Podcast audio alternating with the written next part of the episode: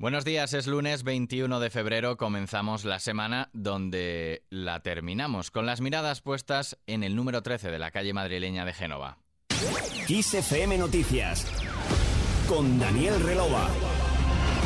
El presidente del PP, Pablo Casado, reunirá este lunes a su ejecutiva tras la guerra abierta con la presidenta de la Comunidad de Madrid y después de que miles de personas se hayan concentrado este domingo en la sede del partido para expresar su apoyo a Isabel Díaz Ayuso y pedir la dimisión del líder del PP y su número 2, Teodoro García Egea.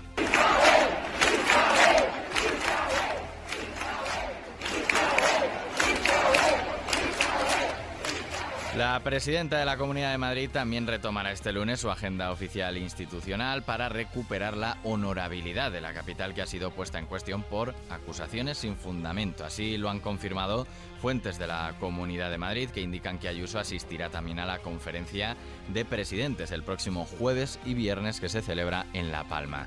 Al margen de los líos del PP, este lunes el candidato popular a la presidencia de la Junta de Castilla y León, Alfonso Fernández Mañueco, se reúne con el secretario general del PSOE en esta comunidad, Luis Tudanca, dentro de la ronda de reuniones que mantendrá con todas las fuerzas políticas con representación en las Cortes. En la agenda del presidente del Gobierno, Pedro Sánchez viaja a Galicia para recibir en la base aérea de Santiago de Compostela el avión fletado para repatriar desde Terranova, Canadá, a los tres supervivientes y los cuerpos de nueve fallecidos en el naufragio del pesquero Villa de Pitancho. Sánchez recibirá también a las familias de los desaparecidos un encuentro que tendrá lugar en la capital gallega, según ha confirmado María José de Pazo, hija del jefe de máquinas del Villa de Pitancho, que no entiende que las labores de búsqueda cesasen tan pronto y reclama reactivarlas cuanto antes. Alguien con sentido común considera que 36 horas son un plazo justo para abandonar a 12 personas, no vamos a dejarlos allí tirados. No es excusa que no estén vivos. Merecen venir, no lo aceptamos y vamos a luchar para que se siga buscando tanto a mi padre como a los demás. Seguimos en Badajoz, donde los vecinos de Don Benito y Villanueva de la Serena han dado su respaldo para seguir con el proyecto de fusión de ambos municipios en la consulta popular celebrada este domingo. Los resultados se demoraron más de lo previsto debido a un fallo informático que, unido al escaso margen de apoyo en la localidad don benitense, le dio cierto suspense al recuento. El alcalde de Villanueva de la Serena, Miguel Ángel Gallardo, reconocía que se han vivido con tensión las horas posteriores al cierre de los colegios electorales. Y hoy yo creo que no solamente se inicia un nuevo camino, sino que además es el inicio de una nueva ciudad, la tercera de Extremadura, la ciudad que cualquier reto que pueda eh, querer emprender lo va a poder lograr por la fuerza de esa unidad. Mirad, eh, hoy es un día para la historia.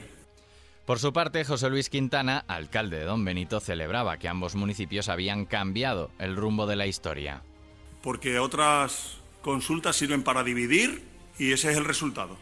Cataluña o el Brexit. Las que sirven para unir a veces son más difíciles. Y Gordon Brown lo demostró entonces y nosotros, Miguel Ángel y yo, lo hemos demostrado hoy. Hemos cambiado el rumbo de la historia de Don Benito y Villanueva. Pero yo creo que también vamos a cambiar el rumbo de la historia del municipalismo en España. Yo creo que hemos dado una auténtica lección. Seguimos ahora en clave internacional. El primer ministro británico Boris Johnson anuncia hoy el fin de todas las restricciones legales que seguían en vigor contra la COVID-19, incluida la obligación de aislarse para los contagiados como parte de su plan para convivir con el coronavirus. Este anuncio se produce en paralelo a que se haya conocido que la reina Isabel II, de 95 años, se ha contagiado con la enfermedad y presenta síntomas leves similares a un resfriado. Y Australia ha reabierto sus fronteras internacionales a todos los turistas vacunados tras casi dos años de su cierre por la pandemia. En el aeropuerto de Sydney, los pasajeros fueron recibidos con música, peluches de koalas o de canguros, galletas, o bocaditos típicos australianos y flores también, en un ambiente festivo y emotivo repleto de abrazos entre familiares y amigos que habían estado separados por la pandemia. Y terminamos con U2.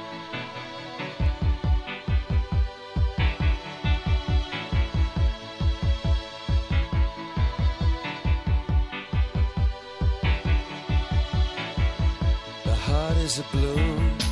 El 21 de febrero de 2001 se celebraba la 43 edición de los premios Grammy en el Staples Center de Los Ángeles. El primer sencillo del álbum, All That You Can Leave Behind, de la banda irlandesa U2 Beautiful Day, lo que estás escuchando, pues fue elegida mejor canción del año y mejor grabación. Y no es para menos, la canción se publicó el 9 de octubre del año 2000 y enseguida alcanzó el número uno en multitud de países como Australia, Canadá, Finlandia, Italia, Noruega, Portugal, Escocia y también en Así terminamos este podcast de XFM Noticias. La información continúa puntual y actualizada en los boletines horarios de XFM. ¡Feliz día!